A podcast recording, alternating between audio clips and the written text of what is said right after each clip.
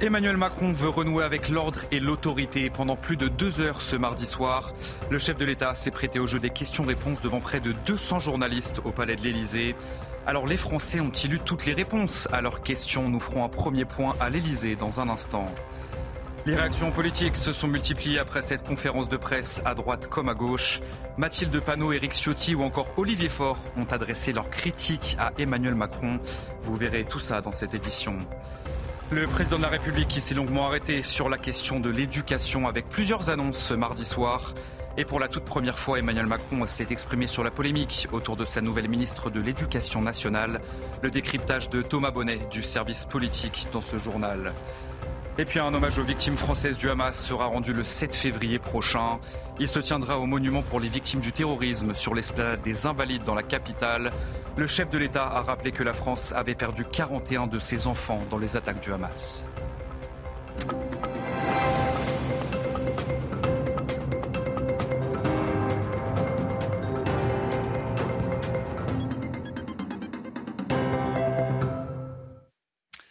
Bonsoir à tous, très heureux de vous retrouver sur CNews pour l'édition de la nuit. Une conférence de presse qui aura donc duré plus de deux heures ce mardi soir. Au Palais de l'Élysée, Emmanuel Macron s'est prêté au jeu des questions-réponses devant près de 200 journalistes. Éducation, sécurité, pouvoir d'achat ou encore la situation au Proche-Orient. Le président de la République s'est exprimé sur tous les sujets qui préoccupent aujourd'hui les Français. On va faire le point à l'Élysée avec Florian Tardif et Laurent Sélarié. Oui, Emmanuel Macron poursuit en quelque sorte sa mue politique. Je parle ici de sa droitisation perceptible dès la semaine dernière avec la formation de ce nouveau gouvernement qui penche, disons-le très clairement, à droite. Et c'est donc sans grande surprise que euh, ce mardi soir, lors de sa conférence de presse, il a renoué avec les fondamentaux de la droite euh, qui sont euh, le mérite, l'ordre et l'éducation. Nouveau triptyque en quelque sorte de l'exécutif pour tenter de répondre aux mots MAX de la société. Mais surtout, et c'est une stratégie assumé euh, par le camp présidentiel de euh, contrer le discours du Rassemblement national que le chef de l'État appelle toujours le Front national et qui a été désigné euh, par ce dernier ce soir comme étant l'ennemi politique numéro un du camp présidentiel. Plusieurs journalistes de la rédaction de CNews étaient présents au palais de l'Élysée. Et parmi eux, Laurence Ferrari, qui a d'ailleurs posé une question sur l'éducation au chef de l'État et elle l'a également interpellé sur sa vision pour le pays pour les trois prochaines années. On va écouter ensemble sa réaction à la sortie de cette conférence de presse. J'ai trouvé que tout le début de l'intervention était très technique, avec beaucoup de mesures, de détails pratiques sur le nombre de patients par médecin. Très bien, où est la vision euh, Où nous emmène le président? C'était pour ça que j'ai voulu l'interpeller sur l'éducation nationale, qui est pour moi la matrice euh, de toutes les fractures de la société française. On reste un peu sur notre fin. Je pense que la grande adresse à la nation va se faire en plusieurs étapes, parce que là, euh, évidemment, on n'y trouve pas notre compte. Donc voilà, il y a eu une partie sur l'international. On a senti le président très mobilisé sur la lutte contre le Rassemblement national, qu'il a volontairement appelé le Front National. Euh, il a positionné évidemment l'adversaire euh, de son camp pour 2027. Donc oui, euh, c'est une réponse très partielle. Je crois que les attentes des Français ne sont absolument pas satisfaites après cette intervention. Mais voilà, peut-être qu'il y en aura d'autres dans les prochains jours, comme il nous l'a promis. Je vous le disais dans le titre, les réactions politiques se sont multipliées après cette conférence de presse de plus de deux heures donc. À commencer par Mathilde Panot de la France Insoumise. Selon elle, le gouvernement est complètement déconnecté. Ce sont ses mots, on l'écoute. Vous avez un pouvoir qui est complètement déconnecté euh, du peuple et de ses besoins et qui euh, flotte dans un déni démocratique de plus en plus fort, puisque je rappelle que dans une démocratie, ce n'est pas au président de la République de faire une allocution qui dure 2h20, mais bien au Premier ministre de faire un discours de politique générale en demandant la confiance au Parlement, qui a été annoncé le 30 janvier. Il aurait peut-être pu annoncer carrément l'année prochaine, ça aurait été plus clair sur le fait qu'il ne souhaitait pas dire quelle direction allait prendre ce gouvernement, si ce n'est continuer la politique de maltraitance sociale et écologique de ce gouvernement. Une autre réaction à droite, cette fois-ci celle d'Éric Ciotti, président des Républicains. Emmanuel Macron a annoncé ce soir un grand rendez-vous avec la nation. Il ne fut rien. Une nouvelle fois, il promet monts et merveilles. Une seule question se pose. Qui est président depuis 2017 Le premier secrétaire du Parti socialiste, Olivier Faure, a également réagi. Vous le voyez à l'antenne. C'était ça, la grande initiative pour unir les Français. Les jeunes, classes dangereuses ou pas, les salariés renvoyés à l'arbitraire patronal, les franchises doublées. Les chômeurs sanctionnés, l'écologie limitée, l'électricité augmentée, la préférence nationale assumée. Une dernière réaction qu'on va regarder ensemble, celle de Jordan Bardella du Rassemblement national. Emmanuel Macron commente, il enchaîne les numéros dans lesquels il se veut le beau parleur du déclin français. Ces interventions se répètent sans que les Français ne voient de changement dans leur quotidien. Emmanuel Macron toujours qui a annoncé ce mardi soir une série de mesures pour une France plus forte et plus juste. Le chef de l'État souhaite d'ailleurs doubler la présence policière dans les rues et renforcer sa lutte contre le trafic de drogue. On va écouter ensemble le président de la République qui est notamment revenu sur la notion de liberté. Écoutez. L'absence de règles, la liberté absolue, ce n'est pas la véritable liberté. Il n'y a de liberté que si des contraintes existent. Il n'y a de liberté que si des limites à celles-ci existent. Et il n'y a de véritable émancipation que si un ordre existe. Je crois par ailleurs que les réformes que je porte sont aussi celles d'une société de progrès. Je crois très profondément que le progrès va aussi avec une forme d'ordre républicain. Et si l'ordre n'est pas républicain, le, risque que nous courons, c'est parce que nos compatriotes chercheront des repères, c'est que cet ordre devienne réactionnaire. On va décrypter euh, ces annonces du chef de l'État avec vous, euh, Thomas Bonnet, du service politique.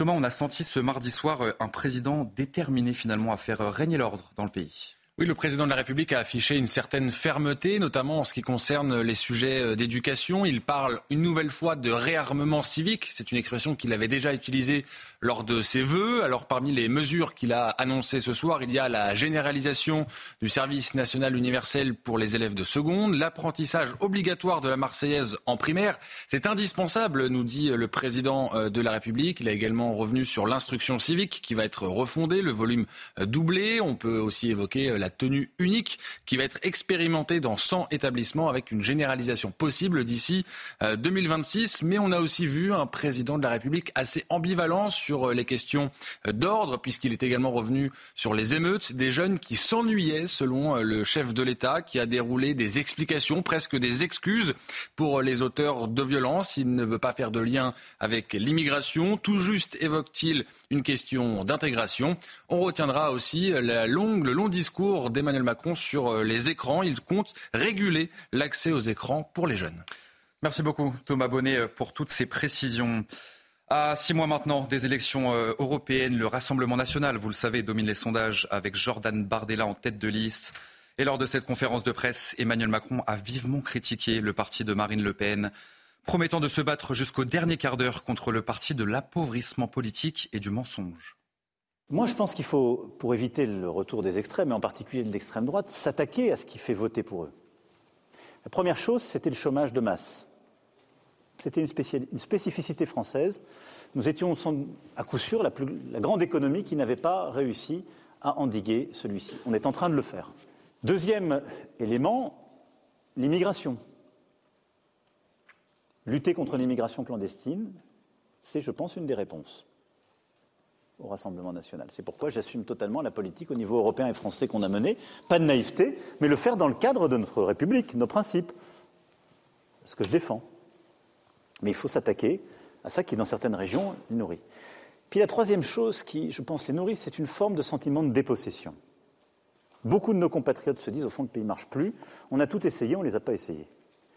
Et ma crainte, et ce contre quoi je me bats, parce que je ne suis pas là pour craindre, vous me direz, c'est que tout le monde s'habitue à ça. Et plus personne ne dit que le Rassemblement national, comme toutes les extrêmes droites en Europe, c'est surtout et avant tout le pays de l'appauvrissement collectif.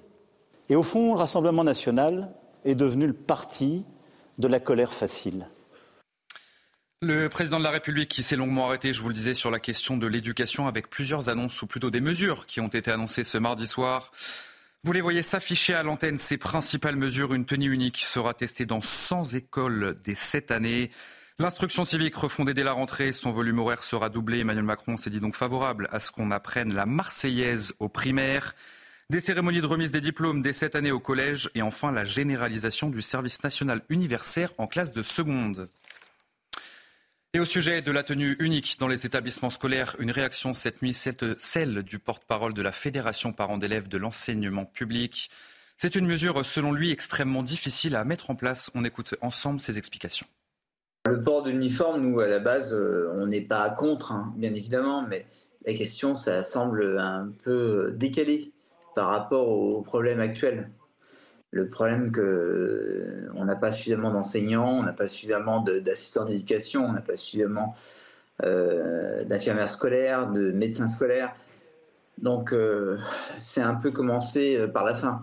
C'est un peu mettre la charrue devant les bœufs. Donc l'uniforme pour nous c'est un cache-misère et on n'est pas contre parce que comme dans le domaine du sport, ça peut véhiculer des, une, une logique un petit peu d'appartenance. pourquoi pas Emmanuel Macron, toujours, qui est également revenu sur la polémique autour de sa nouvelle ministre de l'Éducation, Amélie Oudéa-Castéra. Le président a écarté tout conflit entre école privée et école publique. Je suis un enfant des deux écoles, a-t-il affirmé ce mardi soir à l'Élysée. Moi, je suis un enfant des deux écoles, comme disent les grands auteurs. J'ai été à la laïque et à l'école privée sous contrat. J'y ai vu des professeurs engagés à qui je dois beaucoup. Donc je pense qu'il n'y a pas de conflit entre les deux écoles à avoir. Les polémiques du moment ne doivent pas nous faire quitter l'axe qui est le nôtre, la réussite de nos enfants et une école forte. C'est un des fondements de la République.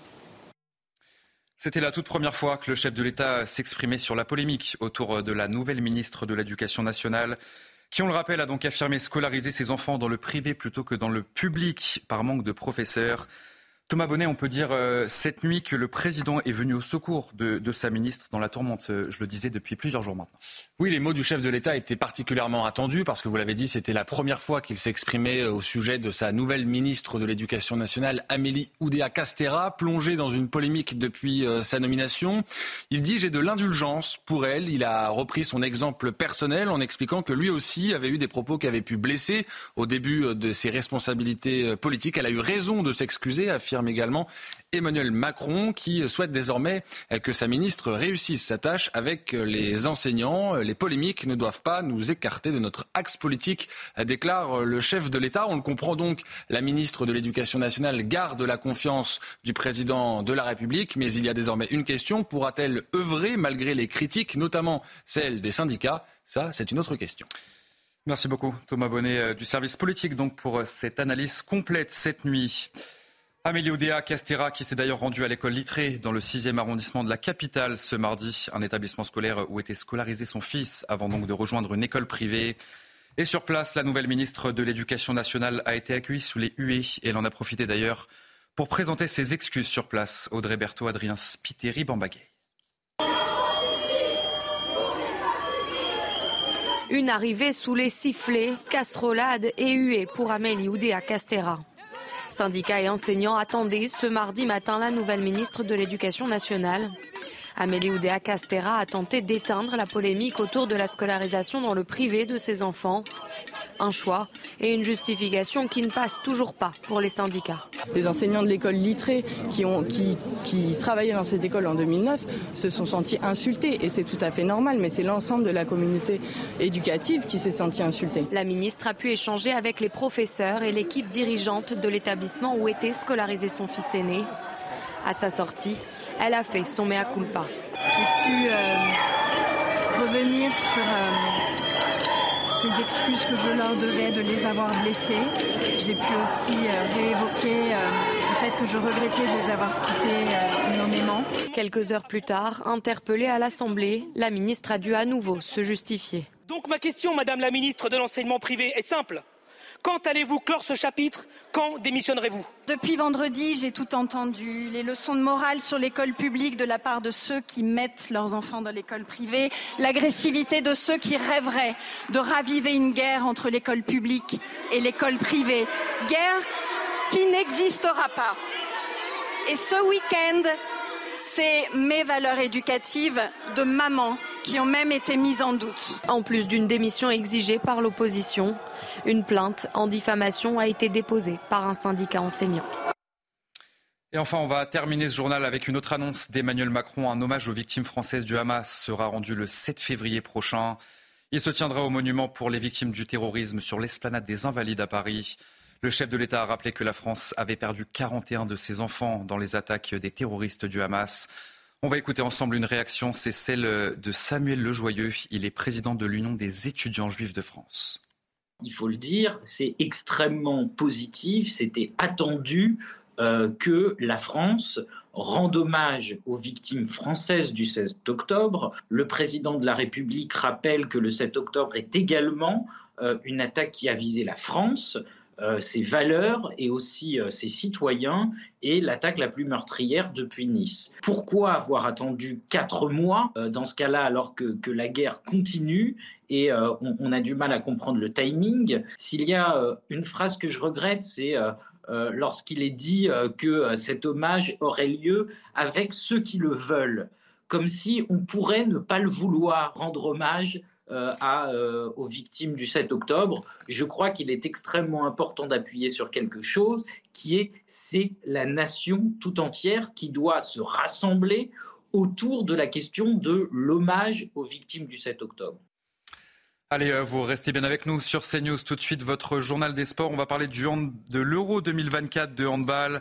On parlera aussi, bien sûr, de la Cannes et enfin de l'Open d'Australie. L'Open d'Australie qui réussit plutôt bien en français cette année. Vous restez avec nous sur CNews, votre journal des sports, dans un instant.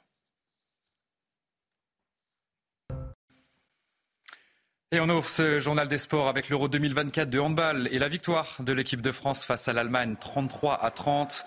Longtemps mené au score pendant ce match, les hommes de Guillaume Gilles ont montré un visage conquérant pour renverser les Allemands. Grâce à cette victoire, les Bleus terminent en tête de leur groupe du tour préliminaire et aborderont le tour principal avec deux points. De bon augure donc pour la suite de cet euro.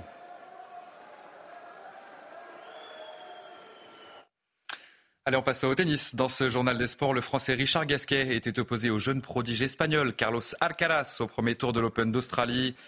Mais le Français n'a malheureusement pas fait le poids face au deuxième joueur mondial. Il s'est incliné en trois petits sets, 7-6, 6-1, 6-2. Le résumé du match cette nuit est signé Pierre Magne. Regardez. Face à Carlos Alcaraz, Richard Gasquet aura eu le mérite d'avoir fait douter l'Espagnol dans le premier set. Grâce à son revers magique, il tire le numéro 2 mondial jusqu'au tie-break, puis s'écroule. Carlitos accélère tout en puissance en finesse aussi. Le Français débordé ne peut faire mieux qu'accrocher trois jeux dans le reste de la rencontre et s'incline 7-6, 6-1, 6-2. Carlos Alcaraz est bien arrivé à Melbourne. Allez, on passe au football. Dans ce journal des sports, la Tunisie s'est inclinée un but à zéro face à la Namibie pour son premier match lors de cette Cannes 2024. Les Tunisiens se sont fait surprendre en toute fin de match sur cette tête de Deon Otto. Grâce à cette victoire, les Namibiens remportent le premier match de leur histoire en Coupe d'Afrique des Nations. Le prochain match pour la Tunisie, ça sera ce samedi face au Mali.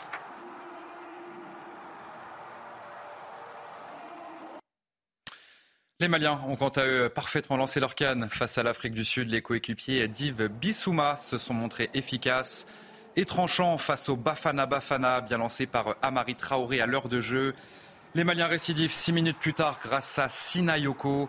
Une victoire finale 2 buts à 0. Les Maliens prennent la tête de ce groupe E.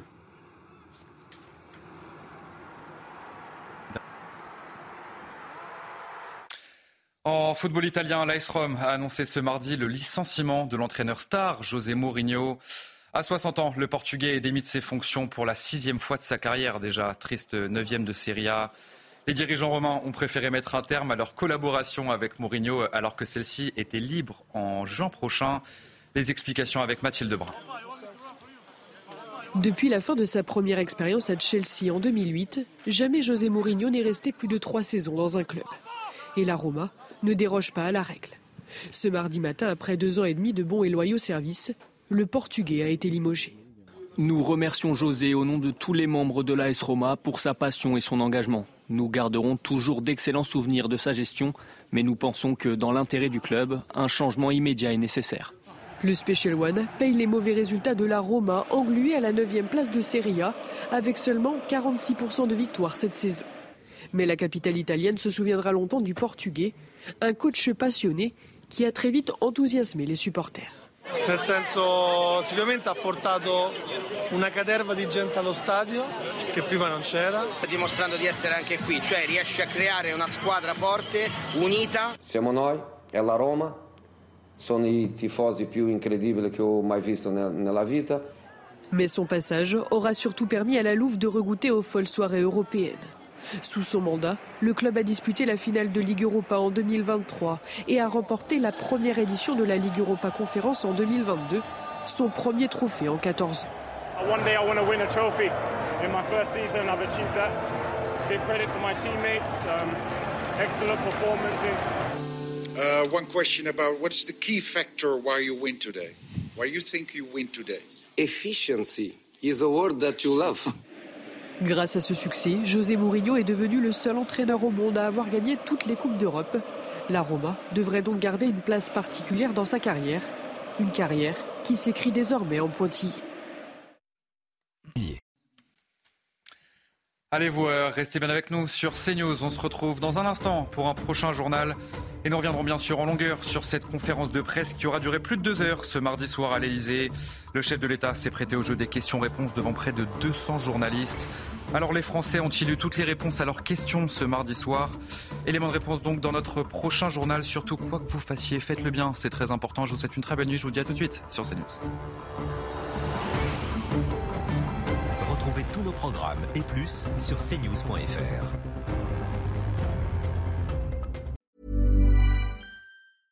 Selling a little or a lot? Shopify helps you do your thing however you cha-ching. Shopify is the global commerce platform that helps you sell at every stage of your business. From the launch your online shop stage to the first real life store stage, all the way to the did we just hit a million orders stage. Shopify is there to help you grow. Shopify helps you turn browsers into buyers with the internet's best converting checkout. 36% better on average compared to other leading commerce platforms because businesses that grow grow with Shopify. Get a $1 per month trial period at shopify.com/work. shopify.com/work.